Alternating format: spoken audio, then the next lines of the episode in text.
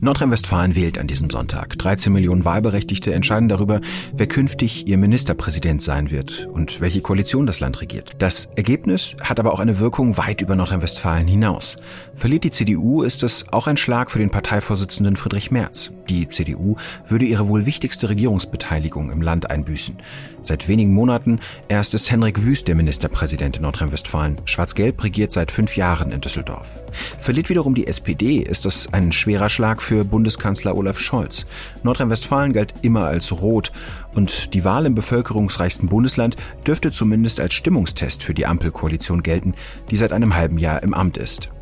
Einen klaren Favoriten gibt es in Nordrhein-Westfalen nicht. Beide Parteien, CDU und SPD, die den Ministerpräsidenten stellen wollen, sind in einem Kopf-an-Kopf-Rennen. Es dürfte also bis zum Schluss spannend bleiben. Worüber streitet Nordrhein-Westfalen? Wer sind die beiden Kandidaten und was zeichnet sie aus? Und wie beeinflusst der Ukraine-Krieg die Wahl in NRW? Um Antworten auf diese Fragen zu finden, reisen wir durch Nordrhein-Westfalen, begleiten die Kandidaten Hendrik Wüst und Thomas Kutschaty. Wir sprechen mit zwei Abgeordneten, die um ihr Mandat kämpfen. Wir treffen Wähler vor Ort. Heute und am Freitag in gleich zwei Folgen wollen wir Nordrhein-Westfalen den Puls nehmen. Damit willkommen beim FAZ-Podcast für Deutschland. Ich bin Timo Steppert. Heute ist Mittwoch, der 11. Mai 2022. Schön, dass Sie mit dabei sind.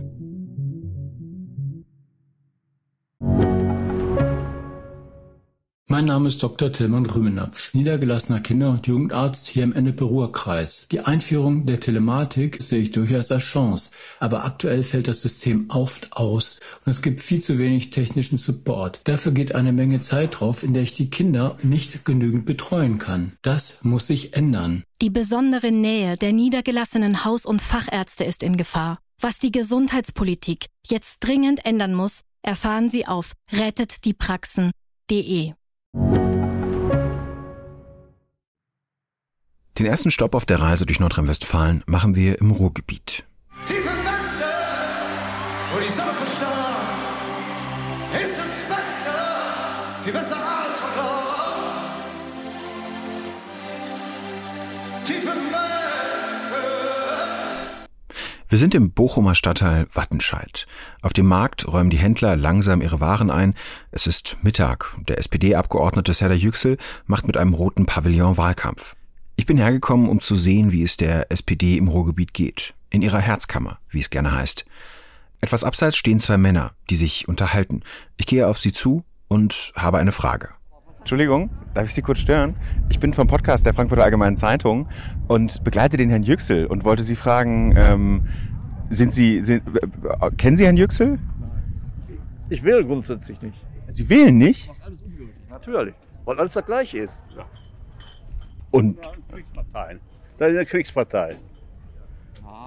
Nicht unbedingt, aber die müssen ja was machen. eine Aber äh, jedes Mal, wenn die auch äh, in der Regierung waren, war, äh, war, äh, wieder, haben sich immer in Krieg eingewickelt. Dann sprechen wir ein paar Minuten über den Krieg. Der Mann mit Akzent, der seinen Namen nicht nennen möchte, ist überzeugt, dass Russland zur Verteidigung der Minderheiten in die Ukraine gegangen ist. Vom Angriffskrieg will er nichts hören. Das sind Kopfwäsche, was die machen jetzt die Westen. Er folge auch russischen Medien. Das hört man auch immer wieder. Er übernimmt ihre Argumentationsweisen und er sagt, das macht er, um ein ausgeglichenes Bild zu bekommen. Und was wählen Sie? Ich wähle AfD. Ich als Ausländer wähle AfD. So. Aber wenn Sie wählen dürfen, sind Sie ja kein Ausländer. Ich wähle AfD. Weil bis jetzt AfD hat ihre äh, alles richtig gesagt. Was den Ukraine-Krieg betrifft. Allgemein, nicht Ukraine-Krieg. Allgemein. Eine andere Frau stellt sich dazu und sie ist wütend. Aber äh, was mich interessieren würde, ist das, was Sie, glaube ich, machen, SPD.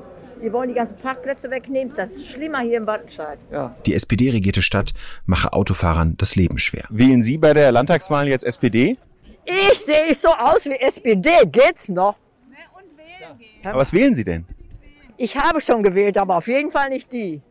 Und was haben Sie gewählt, wenn ich fragen darf? CDU? Eine weitere Frau will sich in das Gespräch einmischen. Sie heißt Cornelia Herting. Eine Chance hat sie nicht richtig zu Wort zu kommen, denn eigentlich wollen die Männer gar nicht wirklich diskutieren. Sie wollen, dass man ihnen zustimmt. Später erzählt Herting, wieso sie die Menschen hier anspricht. Ja, ich äh, bin von den Omas gegen Rechts hier in Bochum, sage ich mal. Und ähm, mir liegt es sehr am Herzen, äh, die äh, Bürger zu animieren, erstmal überhaupt wählen zu gehen. Das finde ich ganz wichtig.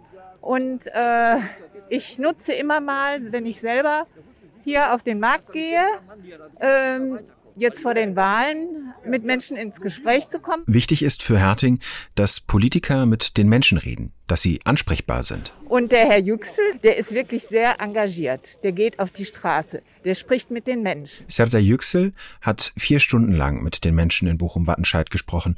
Insgesamt sei die Stimmung positiv, sagt er später. Die Menschen freuen sich, ihren Abgeordneten zu treffen. Ich bin ja nicht nur im Wahlkampf unterwegs, sondern auch regelmäßig. Ich wohne ja 200 Meter von diesem alten Markt, wo wir uns hier getroffen haben, ja auch weit weg. Das heißt, das ist mein Lebensmittelpunkt.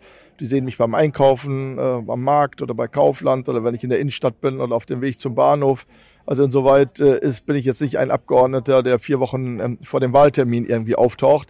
Deshalb gibt es ein inniges und herzliches Verhältnis auch zu meinen Wählerinnen und Wählern was über viele Jahre auch gut gewachsen ist. Yüksel weiß, wie die Menschen hier ticken. Allerdings sind die Wattenscheider so typische Ruhrpots-Mentalitäten. Also hier ist eher so nach dem Motto nicht lange erzählen, sondern machen. Die wollen auch keine langen Diskussionen haben, also haben auch kein Verständnis dafür, dass äh, politische Prozesse eine lange Kommunikation nachhaben. Also man hört relativ häufig, ja mach doch einfach jetzt mal hinne. Äh, und das ist das, was in Wattenscheid, glaube ich, auch ganz äh, besonders äh, eher so Wattenscheid typisch ist. Und mit über 40 Prozent ist er beim letzten Mal bei der Landtagswahl 2017 wiedergewählt worden. Welche Themen bewegen die Menschen hier vor Ort am meisten? Also ganz wichtig sind die sozialen Herausforderungen, die wir haben. Also wir befinden uns hier inmitten auch von Sozialcluster 4. Das sind also ähm, äh, Stadtteile bzw. Straßenzüge, wo ganz viele Menschen leben, die in Grundsicherung sind, Wohngeldempfänger sind, ähm, Hartz-IV-Bezieher sind. Wir haben hier in den umliegenden Grundschulen haben wir zum Teil 90 Prozent Kinder, die nach dem Beteiligungs- und Teilhabepaket einen Anspruch haben. Das heißt, das Thema Bildungsgerechtigkeit und Bekämpfung der Kinderarmut ist eine der vordringlichsten Aufgaben in meinem Wahlkreis. Wir laufen zum Auto von Serdar Yüksel. Er nimmt mich und seinen Wahlkampfleiter mit zum Werk von ThyssenKrupp. Yüksel ist überzeugter Sozialdemokrat, ein Kümmerer. Das merkt man im Wahlkampf, das merkt man aber auch, wenn er immer wieder auf der Straße gegrüßt wird und mit Leuten ins Gespräch kommt.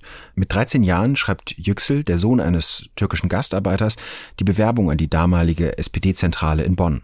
Er will sich für die Aufnahme in die Partei bewerben. Nein, also ich habe, als ich 13 Jahre alt war, an das Erich-Ollenauer-Haus in Bonn einen Brief geschrieben dass, dass ich Mitglied der SPD werden wollte. Und ich dachte, man kann ja nicht einfach Mitglied der SPD werden, man muss schon sowas wie eine Bewerbung schreiben. Dann habe ich einen zweiseitigen Brief auf meiner Schreibmaschine, die ich zu meinem 13. Geburtstag geschenkt bekommen habe. habe dann einen Brief, ein Motivationsschreiben, würde man heute sagen, an die SPD-Zentrale nach Bonn geschickt und habe meine Beweggründe dargelegt, warum ich dachte, äh, dass ich in die SPD aufgenommen werden sollte. Der Ortsvereinsvorsitzende kommt bei Yüksel vorbei, als er 16 Jahre alt ist und bringt ihm das Parteibuch. Später wird er Krankenpfleger, macht einen Abschluss als Gesundheitsmanager und engagiert sich weiter in der Partei. 2010 wird Yüksel direkt in den Landtag gewählt, 2012 sogar mit absoluter Mehrheit. Als Landtagsabgeordneter wird er auch über die Grenzen von Nordrhein-Westfalen bekannt. Als 2018 im Landtag ein Mitarbeiter der AfD-Fraktion zusammensackt und Yüksel sofort die Wiederbelebungsmaßnahmen beginnt. Sein Kommentar damals, ich bin kein Held, ich habe nur meine Pflicht getan. Ankunft bei ThyssenKrupp. Ein riesiges Werksgelände wie eine eigene Stadt innerhalb Bochums. Yüksel trifft hier Mitarbeiter der Arbeitnehmervertretung. Gerade laufen die Wahlen für den Betriebsrat und beide Seiten, Yüksel und der Betriebsrat, erhoffen sich eine gewisse Unterstützung voneinander. Es geht im Gespräch vor allem um den Ukraine-Krieg. Die Betriebsräte unterstützen den Kurs der SPD. Sie sehen große Gefahren durch einen Gasstopp, der immer wieder diskutiert wird. Ein Betriebsrat sagt, sollte es wirklich dazu kommen, und dann reden wir in erster Linie über das Gas, wenn das abgestellt wird, egal von welcher Richtung, und so ein Hochofen abgeschaltet wird, ne, wird natürlich unweigerlich die Folge von Arbeitsplatzverlusten nach sich zieht. Weil da reden wir nicht mehr über Kurzarbeit, dann ist direkt Schluss. Auch Serdar Yüksel sieht das so und wirbt für den gemäßigten Kurs von Olaf Scholz, wie er sagt, wenn es um Waffenlieferungen und die Haltung zu Russland geht. Das wird eine Kettenreaktion auslösen des wirtschaftlichen Niedergangs in Deutschland. Ja. An jedem Arbeitsplatz hier bei ThyssenKrupp stecken mindestens sechs weitere Arbeitsplätze aus der Zulieferindustrie. Das ist der Bäcker, das ist der Metzger, äh, wo sozusagen die Kolleginnen und Kollegen auf dem Weg zur Arbeit oder zurück dann nochmal einkaufen gehen und Kaufkraftverlust äh, auch noch gar nicht mit eingerechnet. Und deshalb, wer diese Kettenreaktion auslösen will, und das haben wir immer mal als SPD früher gesagt, wenn es hier an der Ruhr brennt, hat der Rhein zu wenig Wasser, um das Feuer hier zu löschen. Da klingt Yüksel beinahe wie ein Arbeiterführer, wie die alte SPD. Hier funktioniert der Schulterschluss mit den Betriebsräten noch. Sorge bereitet den Männern an diesem Nachmittag jedoch, dass AfD-nahe Kandidaten versuchen, in Betriebsräten Fuß zu fassen. Nicht hier in Bochum, aber in Köln zum Beispiel. Yüksel hofft, dass die Partei bei der Landtagswahl unter fünf Prozent bleibt und nicht in den Landtag einziehen kann. Passt eigentlich zu den Werten von ThyssenKrupp und wie äh, auch so, äh, wie man so schön sagt, der Corporate Identity, weltoffenes, multikulturelles Unternehmen, international agierend. Da passt sozusagen der Nationalismus, äh, passt nicht so richtig rein in das Unternehmen. Nee, das bestimmt nicht. 150.000 Ja, mein Unternehmen, ich meine, du hast ja wahrscheinlich aus NRW noch wesentlich größere Probleme mit. Gerade in Köln, in Vorort. Und Da muss man sagen, ich hoffe, dass die NRW in NRW vielleicht die AfD unter die 5%-Hürde drücken können, sind Umfragen bei 7%. Vom Gebäude des Betriebsrats laufen wir über das Werksgelände hin zu dem Ort, wo die Mitarbeiter ihre Stimme für die Betriebsratswahl abgeben können. Yüksel will ein bisschen Werbung machen, für sich und für den Betriebsrat. Und auf dem Weg sehen wir diese riesigen Anlagen, wo immer noch Stahl produziert wird. Yüksel kann gut mit den Leuten hier. Er spricht zum Beispiel mit den Wahlhelfern, wie sich die Firma verändert hat in den vergangenen Jahrzehnten, dass irgendwann die Feiern für Familien gestrichen wurden. Yüksel hat zu ThyssenKrupp einen engen familiären Bezug. Mein Vater ist ja selbst äh, bei ThyssenKrupp gewesen, bis zu seinem Tod. ist er hier leider tot umgefallen auf der Arbeit. Er war im Walzwerk gewesen. 1994 ist mein Vater verstorben hier bei ThyssenKrupp. 40er Jahrgang. 40er. 40er Jahrgang bis 94. Unter wie war die Wahl in der Zeit? Beim Kaltwalzwerk. Okay. Ja, und da war Hochdruckschleifer, nannte sich das. Als der SPD-Mann dann weg ist, sagt die Wahlhelferin noch, Also ich sag mal, äh, jetzt bei der Landtagswahl bin ich mir nicht so sicher, aber in den letzten Jahren hat man doch schon mehr gemerkt, dass die SPD nicht mehr so basisnah ist, wie sie mal früher war. Und da ich ja auch Mitglied bin, habe ich das immer versucht, auch nach vorne zu bringen, dass man sich an seine Wurzeln besinnt. es gibt also durchaus noch Grund zur Hoffnung im Ruhrgebiet für die SPD. Ich bin verbunden mit Rainer Burger. Der ist seit vielen Jahren Korrespondent der FAZ in Nordrhein-Westfalen und beobachtet dort das politische Geschehen. Rainer, die SPD will mehr Kümmererpartei sein. Das haben wir ja jetzt auch bei Serda Yüksel gehört. Was bedeutet das denn? Kümmererpartei ist eigentlich der Traditionsanspruch der SPD. Das heißt, man kümmert sich tatsächlich um die Alltagsfragen, die die Menschen umtreiben. Das sind natürlich die mit dem Arbeitsplatz äh, bezogenen Fragen, die sozialen Fragen, Unterbringung, Kita, äh, Kindergarten und so weiter. Das ist der Kernanspruch. Und in der Hochzeit der SPD hat genau dieses Versprechen ja auch sehr, sehr gut funktioniert. Am besten in dem ganz spezifischen Sozialmilieu Ruhrgebiet. Dort gab es ja starke Gewerkschaften, dort gab es große Betriebe, wo die Leute einfach sicher sein konnten, dass sie erstens eine sichere Arbeit hatten und äh, zweitens, dass die Gewerkschaft auf ihrer Seite steht. Und diese Gewerkschaft, das war dann oft in äh, Personalunion gleichzeitig auch noch der örtliche SPD-Mann, der dann auch oft noch vorbeigekommen ist, übrigens den Mitgliedsbeitrag eingetrieben hat. Und so hat sich da ein ganz spezifisches Milieu entwickelt gehabt, was sehr, sehr gut funktioniert hat, was für die Leute einen typischen ja, Benefit hatte und für die Partei dazu geführt hat, dass sie zum Teil traumhafte Zustimmungswerte von über 60 Prozent in Teilen des Ruhrgebietes erzielen konnte. Und wie sehr ist das Ruhrgebiet heute noch SPD-Herzkammer, wie es dann gerne heißt? Einerseits ist das Ruhrgebiet einfach schon ein ganz wichtiges Gebiet für die SPD. Sie kann ohne das Ruhrgebiet nach wie vor keine Wahl äh, gewinnen. Weder eine Landtagswahl, äh, übrigens auch keine Bundestagswahl. Man muss sehen, dort leben fünf Millionen Menschen. Das ist richtig viel. Andererseits aber muss man sagen, dass natürlich diese Sozialmilieus zerronnen sind über die vielen Jahre, einfach durch den Niedergang ähm, von Kohle und auch durchaus von Stahl, auch wenn noch sehr, sehr viel Stahl produziert wird dort. Aber dort gibt es nicht mehr diese typische Arbeiterkultur, die quasi automatisch zur SPD hinführt. Man sieht es übrigens auch an dem sehr, sehr guten Abschneiden der Grünen. Die CDU kann nicht so stark profitieren vom Niedergang der SPD. Die Grünen können ganz besonders profitieren davon. Hm. Wie passt das denn eigentlich zusammen? In Ihrem Wahlkampfspot, da inszenieren sich die Sozialdemokraten ja jung und hip, so wie man es eigentlich ehrlich gesagt gerade von der NRW-SPD gar nicht so sehr kennt. Da tritt Thomas Kutschaty, der Spitzenkandidat, in der Blousonjacke auf und es heißt dann immer, ich bin Thomas Kutschaty von der SPD und für euch gewinnen wir das morgen.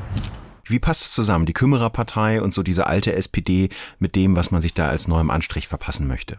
Ja, ich glaube, dass es echt auch wahnsinnig schwierig ist für die SPD, das hinüberzuführen in eine moderne Erzählung, was sie als Kümmererpartei eigentlich genau sein will. Und man muss schon sehen, die hm, führenden Leute, die jetzt äh, in der SPD eben auch das Sagen haben, das sind meistens die ähm, Akademikerkinder. Also im Grunde sind die der Beleg durchaus für den Erfolg auch von SPD-Politik. Die sind aufgestiegen, die sind jetzt akademisch. Das haben die nämlich angenommen, dieses Bildungsversprechen. Das hat also erstmal gut funktioniert. Die haben sich aber ein Stück weit äh, von diesen ja traditionellen Bedürfnissen vieler sogenannter kleiner Leute automatisch auch entfernt. Das ist äh, auch sehr interessant, speziell ähm, in Essen, wo ja ähm, Herr Kutschaty auch herkommt, gab es ja einen sehr lange äh, schwerenden Konflikt über das Thema, Thema Flüchtlingspolitik.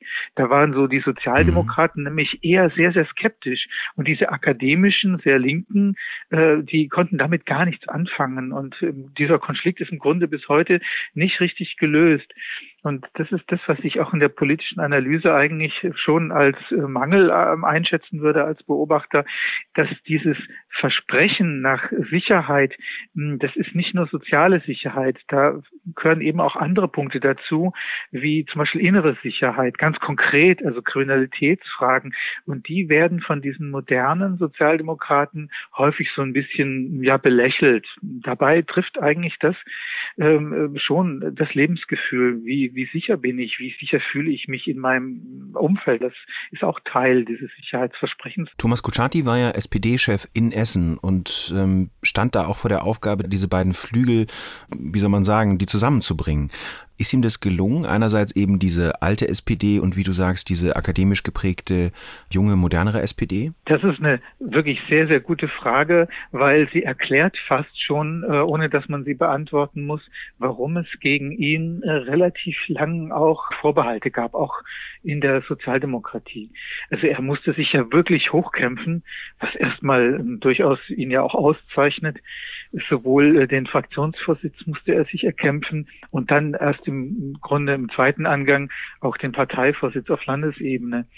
Aber es gab eben da durchaus Vorbehalte, ob er denn der Richtige ist. Also versöhnt hat er die beiden Flügel nicht in Essen? Es ist ähm, wahrscheinlich nicht der Fall gewesen. Man muss ja sehen, dass sein Stellvertreter, der Herr Endruschat, ähm, der ja ähm, in Altenessen auch eben lebt und dort sehr viele spezifisch auch mit dem Clan-Thema verbundene Probleme sieht und bearbeitet hat und da kritische Positionen formuliert hat, dass der dann eben ausgetreten ist aus der SPD. Ja, mhm. Also das ist mir eigentlich spricht so ein Austritt nicht dafür, dass da irgendwas versöhnt oder geklärt worden wäre. Wir haben jetzt schon ein paar Sachen über Thomas Kutschaty gehört. Vielleicht kannst du uns ihn nochmal so vorstellen, woher kommt er, was hat er bisher gemacht und wie ist er dann zum Spitzenkandidaten geworden? Thomas Kutschaty hat tatsächlich schon eine sehr, sehr sozialdemokratische Karriere ähm, hingelegt, also einen sozialdemokratischen Lebenslauf. Vier Jahre später ging es dann aufs Gymnasium, als erster in der Familie. Mit zwölf Jahren zum ersten Mal Willy Brandt getroffen und dann ab zu den Jusos. Er stammt aus kleineren Verhältnissen. Er spricht selbst davon ganz offen und ja, versucht es durchaus auch als Wahlargument für sich ins Feld zu führen. Also sein Vater war Eisenbahner, seine Mutter war Hausfrau und das hat ihn stark geprägt, sagt er selbst, weil er den Blick eben für die Bedürfnisse der ganz normalen Menschen nicht verloren hat. Das ist ihm sicherlich auch abzunehmen. Er war dann der Erste in der Familie, der Abitur gemacht hat, hat Jura studiert und nach seinem zweiten Staatsexamen dann mit ähm, einem Freund eine Kanzlei äh, gegründet, hat sich vor allen Dingen auch um äh, Mietrechtsfragen gekümmert, stand also Mietern bei, die Probleme mhm. mit ihren Vermietern hatten. Hm, all das äh, spricht natürlich schon für so einen Kümmerer-Approach, sage ich mal in Neudeutsch. Ja? Er ist ein sehr freundlicher, ein sehr umgänglicher Mensch. Er hat jetzt aber nicht so die Kumpelattitüde er ist also, ich habe ihn auch im Wahlkampf äh, ja doch recht intensiv mir angeschaut. Er ist jetzt nicht so der Typ, der speziell im Ruhrgebiet, der so ganz einfach mit den Leuten ins Gespräch kommt. Das ist so ein bisschen so ein ganz ironischer Widerspruch, weil er ja nun selbst aus dem Ruhrgebiet kommt und mhm. auch authentisch für viele Werte seiner Sozialdemokratie steht. Das muss unterm Strich aber auch gar kein abschließendes Problem bleiben, weil man hat ja auch immer Leute, die ihm dann der ihm auch helfen können. Er muss ja jetzt nicht der Kumpel sein, wenn er es nicht ist. Ne? Mal schauen, ob diese Kümmererattitüde tatsächlich so verfängt, wie er sich vielleicht äh, erhofft hat. Rainer, wir machen eine kurze Pause. Meine Kollegin Kathi Schneider hat Thomas Kutschaty im Wahlkampf in der Universitätsstadt Bonn begleitet und von ihr wollen wir dann mal hören, wie er ganz konkret mit den Leuten dort umgegangen ist. Kathi, du hast Thomas Kutschaty in dieser Woche begleitet. Was war das für ein Auftritt, bei dem du dabei warst? Ich war bei Kutschatis Wahlkampfauftritt in Bonn dabei und da ist er in relativ sportlich schickem Outfit auf den Münsterplatz gekommen, so wie man ihn eigentlich auch in diesem Wahlkampf schon kennengelernt hat, also Sakko und Hemd, Turnschuhe und schwarze Jeans. Das Sakko hat er dann natürlich für seinen Auftritt ausgezogen und stand dann mit Hemd und hochgekrempelten Armen auf der Bühne. Ja, und neben den Bonner Direktkandidaten war übrigens auch Anke Rehlinger da. Die wurde ja Ende März im Saarland zur Ministerpräsidentin gewählt. Ich will, dass die SPD in Nordrhein-Westfalen die nächste Landesregierung anführt. Ich will, dass Thomas Kutschaty der neue Ministerpräsident in Nordrhein-Westfalen ist. Und dafür bin ich heute hergekommen. Mhm, also auch noch ein bisschen Rückenwind mitnehmen aus dem Saarland. Genau, ja, und losgelegt hat er dann gleich mit einem Thema, mit dem er sofort die Aufmerksamkeit des Publikums, das übrigens größtenteils mittleren Alters war, sicher hatte, nämlich die ungleichen Bildungschancen der Kinder in NRW. Also eines der Kümmererthemen. Darüber hast du ja auch eben schon mit Rainer Burger gesprochen. Mir geht's, wenn ich in die Kinderaugen in den Kitas gucke, um die Würde der kleinen Menschen, die uns anvertraut worden sind und die so verdammt viele Träume und Wünsche haben. Die eine möchte Astronautin werden, der andere Lokführer. Sei es drum, egal. Wir stehen dafür, dass aus den Wünschen der Kinder auch Wirklichkeit werden kann. Und dafür wollen wir Chancengleichheit für die Kinder haben. Und dafür geht's, darum geht's am 15. Mai, liebe Freundinnen und Freunde. Lasst uns dafür kämpfen. Klingt nach einem SPD-Klassiker. Genau. Und weiter ging es dann mit dem Thema bezahlbarer Wohnraum. Die Landesregierung, der Ministerpräsident sagt, er hält nichts von einer Mietpreisbremse. Wir sagen, wir halten verdammt viel von einer Mietpreisbremse und deswegen sind die Unterschiede klar. Jeder weiß jetzt in Nordrhein-Westfalen, wer auf der Seite von 10 Millionen Mieterinnen und Mieter steht. Es ist nicht die Union, es ist die SPD, liebe Freundinnen und Freunde. Ja, ganz klarer Seitenhieb gegen die jetzige Landesregierung unter dem CDU-Ministerpräsidenten Hendrik Wüst. Als nächstes kam er dann auf die Pflege zu sprechen, wo er dann auch den meisten Beifall bzw. Zuspruch aus dem Publikum bekommen hat. Wir müssen dafür sorgen, dass Ausbildung nicht zur Ausbeutung wird. Und da müssen wir als Land Nordrhein-Westfalen bei den sechs Universitätskliniken als Arbeitgeber vorangehen. Nur so schaffen wir es, Pflegerinnen und Pfleger wieder auch zu motivieren, in den Job zurückzukommen. Deswegen seid euch sicher, wir stehen an eurer Seite. Die SPD ist an der Seite derjenigen, die für unsere Gesundheit sorgen. Herzlichen Dank für euren Einsatz. Mhm, ja, das bewegt sehr viele Menschen. Das hat man auch in Bochum gemerkt. Ja, auf jeden Fall. Ja, und so wie ich ihn auf der Bühne erlebt habe, kam er mir so vor, dass er wirklich als der Macher bei den potenziellen Wählern ankommen möchte. Also als derjenige, der die Dinge jetzt endlich anpackt. Die Menschen haben Träume in unserem Land. Sie wünschen sich eine gute Kita-Versorgung, eine gute Schule, einen bezahlbaren Wohnraum, einen Wohnraum, einen sicheren Arbeitsplatz, erneuerbare Energien, die auch das Leben bezahlbar halten. Und sie wünschen sich auch ein Leben frei von Diskriminierung in einer gesunden Umwelt. Und darum geht's. Für mich ist Politik immer aus den Hoffnungen der Menschen Wirklichkeit zu machen. Und deswegen lasst uns jetzt, ich habe die Ärmel schon hochgekrempelt, lasst uns die Ärmel jetzt nochmal hochkrempeln für die letzten sechs Tage. Wie war denn die Stimmung vor Ort? Also wie kam Thomas Kutschaty bei den Leuten an? Das habe ich einige Leute gefragt und ähm, die haben Kutschaty und seinen Auftritt eigentlich alle positiv wahrgenommen. Richtig stark. Also er spricht genau die Fragen an, die das Land momentan lähmen durch die aktuelle Regierung, aber auch voranbringen können. Das, was er vorschlägt, ist wirklich das, was wir hier brauchen. Sehr angenehmer Mann. Also überhaupt nicht laut, überhaupt nicht populistisch. Jemand, der dem Land auch wirklich sehr, sehr gut tun würde. Sehr menschlich, sehr bürgernah und auch sehr glaubwürdig. Ich glaube, dass es ein Macher ist. Ruhig, sachlich, hat die Themen genau angesprochen. Ich würde mich freuen, wenn das wird. Also ich wünsche mir da wirklich einen Wechsel, weil ich den Herrn Wüst nicht für so kompetent halte. Also ich habe ihn heute zum ersten Mal erlebt. Äh, ich hatte gar keine Erwartungen und bin einfach überrascht über die ähm, konkret Dinge, die er weiß äh, und die er hier vorträgt. Mhm. Gab es auch irgendwelche negativen Stimmen? Nee, eigentlich nicht. Äh, nur eine ältere Dame, die wir auch gerade schon gehört haben, also die ihn eigentlich gut fand, aber die mir zum Schluss gesagt hat, dass sie sich nicht ganz sicher ist, ob er sich in den Konferenzen wirklich durchsetzen kann. Mhm. Du hattest nach seinem Auftritt, also nach dem Auftritt in Bonn, noch eine kurze Gelegenheit mit Thomas Kutschaty zu sprechen. Was hat, hat er dir denn gesagt? Genau, wie du schon gesagt hast, nur ganz kurz. Ich habe ihn dann gefragt, wie sich das schlechte Abschneiden der SPD in Schleswig-Holstein jetzt auf NRW auswirkt. Davon wollte er irgendwie nicht viel wissen und ist dann sofort auf den Wahlsieg im Saarland zu sprechen gekommen. Ich stand hier gerade mit einer Wahlsiegerin vor sechs Wochen auf der Bühne, Anke Rehlinger. Äh, und es gibt ein verdammt gutes Gefühl, dass äh, man gegen äh, unbeliebte Ministerpräsidenten auch sehr gut gewinnen kann. So wie Anke Rehlinger das in Saarland gemacht hat, so machen wir das hier in Nordrhein-Westfalen. Ich habe ihn dann noch darauf angesprochen, dass die SPD und die CDU ja aktuell in den Umfragen dicht beieinander liegen und wollte von ihm wissen, ob er jetzt wie in Schleswig-Holstein die Beliebtheit des Ministerpräsidenten auf den letzten Metern zu spüren bekommt. Die Umfragewerte sagen alles andere, als dass der nordrhein-westfälische Ministerpräsident beliebt ist. Die Unzufriedenheit mit der Arbeit der Landesregierung ist extrem hoch. Bei der Direktwahl liegen wir auch sehr eng beieinander. Äh, und insofern äh, sehe ich da überhaupt äh, keine Gefahr. Und die Mehrheit der Menschen in Nordrhein-Westfalen wünscht sich eine sozialdemokratisch geführte Regierung. Auch das sagen die Umfragen. Also das alte Spiel. Jeder nutzt Umfragen so, wie sie ihm passen. Vielen Dank dir, Kathi. Gerne. Zurück zu Rainer Burger, unserem Nordrhein-Westfalen-Korrespondenten der FAZ.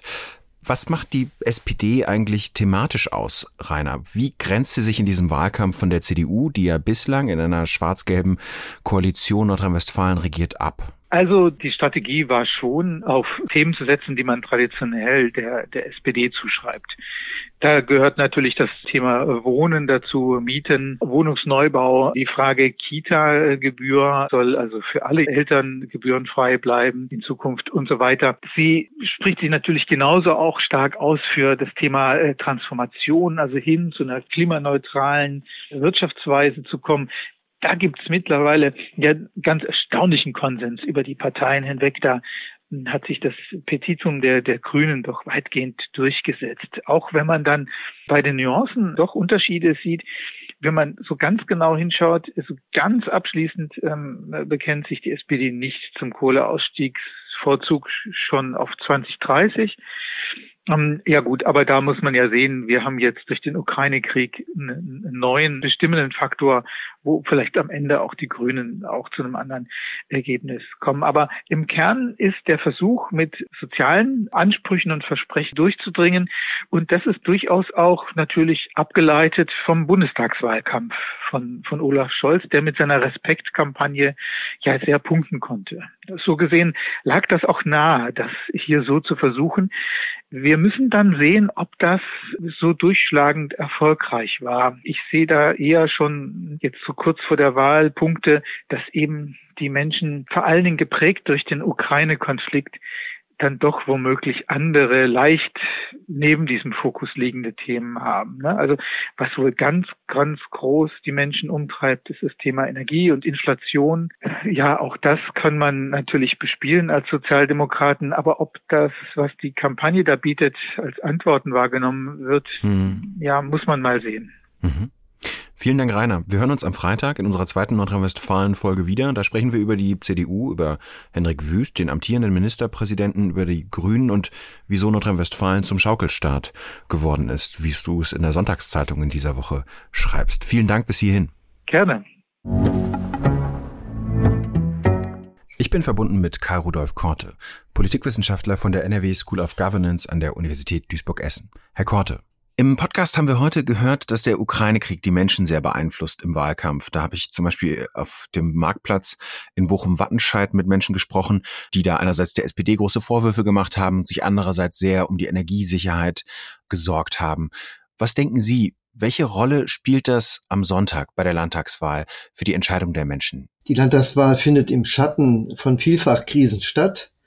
Äh, wir haben uns an die Pandemie und die Konsequenzen gewöhnt. Jetzt äh, ein bisschen schon Gewöhnung auch an den Krieg. Auf jeden Fall sind das besondere Herausforderungen, die nicht direkt zum Thema werden, ob wir jetzt mehr oder weniger in den Krieg eintreten, aber indirekt. Unsicherheit, Angst, die Suche nach bestimmten Typen, die äh, also Lotsenschaft übernehmen, Machertypen und natürlich Themen. Wie kann ich die Zukunft weiter bezahlen? Also Zukunftssicherheitsfragen und damit ist äh, diese Wahl mit Sicherheit eine, die intensiv im Schatten dieses Krieges steht. Das heißt, wir werden ja am Sonntag ziemlich sicher dann auch sehen, dass bestimmte Ergebnisse von Parteien auf Bundesebene auch umgedeutet werden. Das heißt, dass zum Beispiel sollte die CDU gewinnen, das als Bestätigung ihres Kurses auch von Friedrich Merz sieht, das sollte die SPD vorne liegen, das äh, als Bestätigung der Ampelkoalition gilt oder umgekehrt. Wie sehr denken Sie, schlagen sich denn diese Bundestrends in Nordrhein-Westfalen nieder? Messbar sind die erstmal so nicht. Es gibt eine Frage, die ist aber verräterisch geradezu, die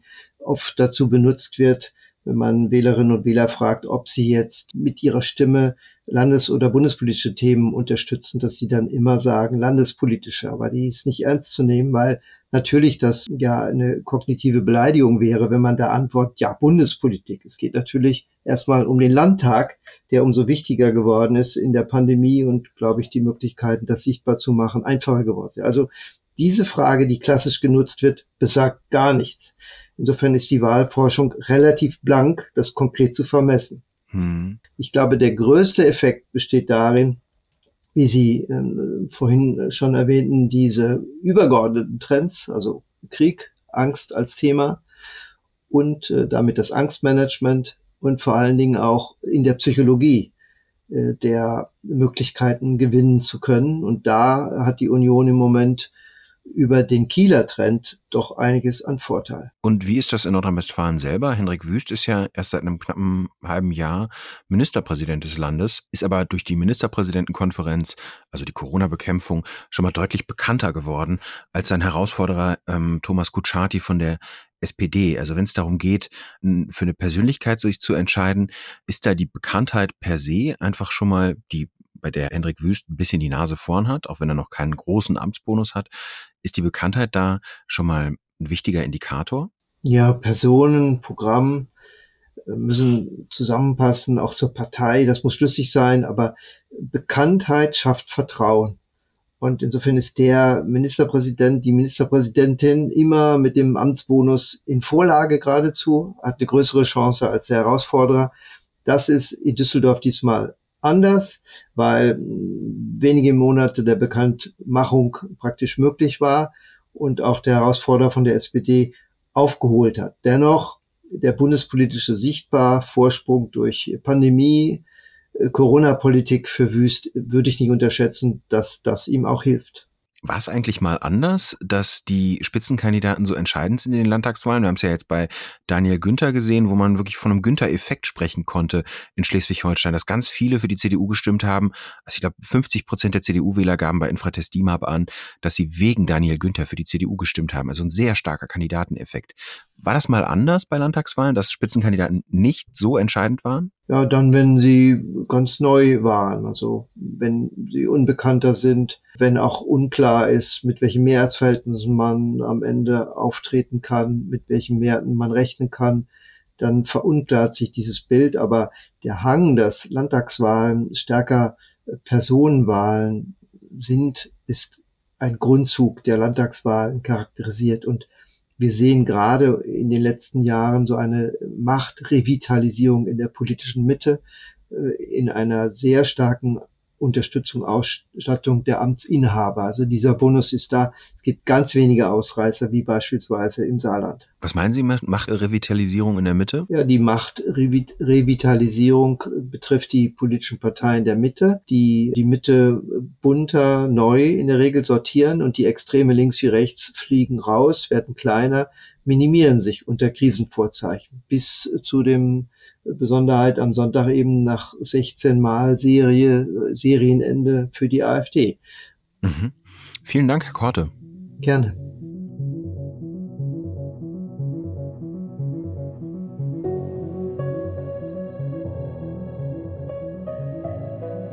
Auch das Ruhrgebiet ist keineswegs einfach mehr rot. Die SPD muss auch hier kämpfen. Wie sich die Partei verändert hat, kann man auch an einer Kleinigkeit sehen. Noch vor zehn Jahren warb die Partei mit dem Slogan SPD ist Currywurst. Ja, das war wirklich ein Wahlplakat.